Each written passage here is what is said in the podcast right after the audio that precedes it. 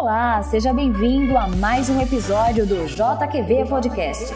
Não perca nenhuma novidade.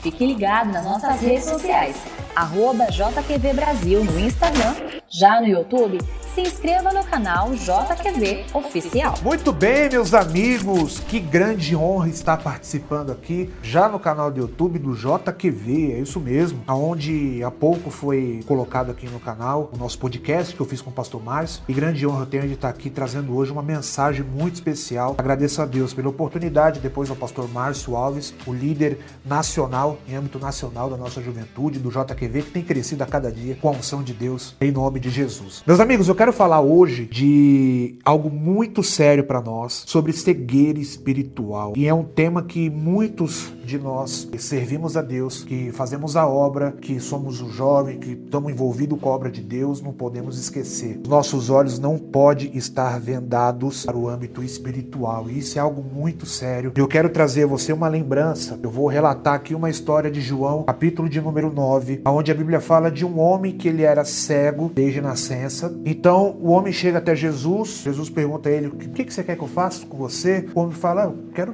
ter vista. Jesus então cospe no chão, faz um lodo, passa sobre a vista do cego, fala para ele: E lava-te no tanque de Siloé. A Bíblia diz que o cego foi e voltou enxergando, mas quando ele volta enxergando, os fariseus começaram a questionar: Peraí, mas será que você era cego mesmo? Trazendo aqui para os nossos dias a nossa linguagem, né? Será que você era cego mesmo? Você era cego mesmo? Aí ficou: Não, era cego, ele me curou, mas peraí, como que ele pode te curar? Ele não pode te curar hoje. E foram, perguntaram para a família dele, perguntaram perguntaram pra mãe, perguntaram e falaram, perguntaram se ele era cego. Aí sim, ele era cego, mas pergunta lá pra ele, né? Quem foi que curou ele? Mas quem foi que curou? Não, pergunta pra ele. Resumindo, ficou naquele enrosco todo, voltaram pra esse jovem e perguntaram pra ele: quem foi que te curou? Será que ele não era um fariseu, um pecador? Aí então, no versículo de número 25, se é pecador, eu não sei. Uma coisa eu sei, eu era cego e agora vejo. Olha só que coisa séria. Esse homem, ele tinha nascido cego e desde sua infância, aquela cegueira que ele tinha, nós podemos fazer hoje um paralelo sobre a nossa vida espiritual. Ele foi curado, ele deixou de ser cego e começou a ver a luz de Deus, sendo que muitos de nós não vemos a luz de Deus e continuamos cegos, fazendo a obra, exercendo o nosso chamado dentro de uma igreja, continuamos cegos. Estar cego é uma condição. Ah, pastor, mas é, é como assim? Trazendo isso para o nosso mundo, trazendo isso para o nosso lado. Como diz a, o título do vídeo, a cegueira espiritual vai levar o homem a condições ruins, a condições negativas. Como assim, pastor?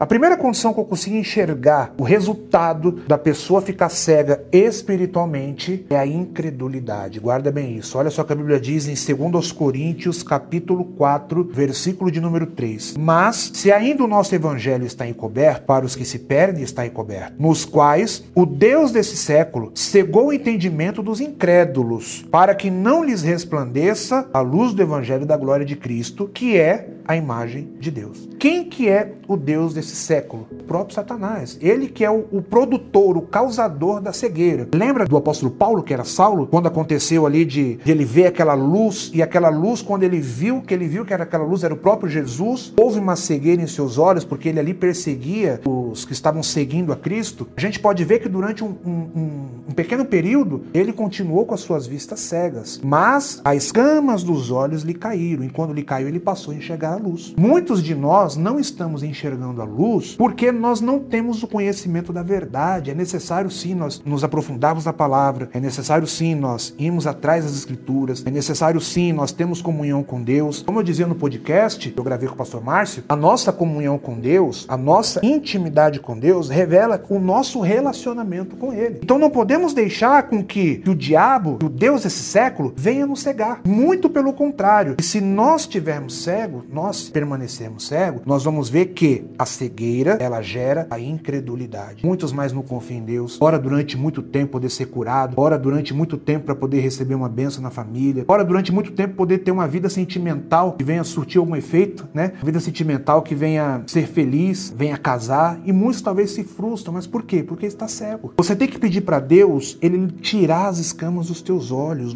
Mas como que você faz isso? O que é isso aqui? Intimidade com Deus. Do mesmo jeito que a pessoa ela tem intimidade com seu marido, a pessoa ela tem intimidade com, com seu cônjuge, ela tem que ter intimidade com Deus, para não ser levado à incredulidade. E o que mais? O João capítulo 3, versículo 19, a Bíblia fala um pouco mais. Para onde a cegueira vai me levar, pastor? O efeito da cegueira é o pecado. João 3,19 diz assim: E a condenação é esta: que a luz veio ao mundo, e os homens amaram mais as trevas do que a luz, porque as suas obras eram más. Por que, que os homens amaram mais as trevas do que a luz? Por quê? Por causa da cegueira. A cegueira espiritual, ela faz com que a pessoa caia no pecado. Hoje os jovens estão tão cegos, estão preocupados com a sua vida amorosa, mas não têm paz no relacionamento. São jovens que não esquecem problemas que passaram no passado, relacionamentos que tiveram no passado, que mancharam é, muitas das vezes a vida deles, mas não conseguem superar para entrar num novo relacionamento. E olha só, o resultado da cegueira faz com que a pessoa entre no pecado. Hoje em dia a gente vê um mundo cheio de prostituição e muitos desses querem trazer essa prostituição para dentro da igreja, aonde a própria palavra de Deus, que Jesus, que é a luz, veio para passar por cima disso, mas o homem preferiu andar nas trevas. Isto mostra que a cegueira nos seus olhos vai fazer você pecar. Muito cuidado com isso. Hoje em dia é, é aquele negócio de jovem achar que o fato de se abrasar tem nada não.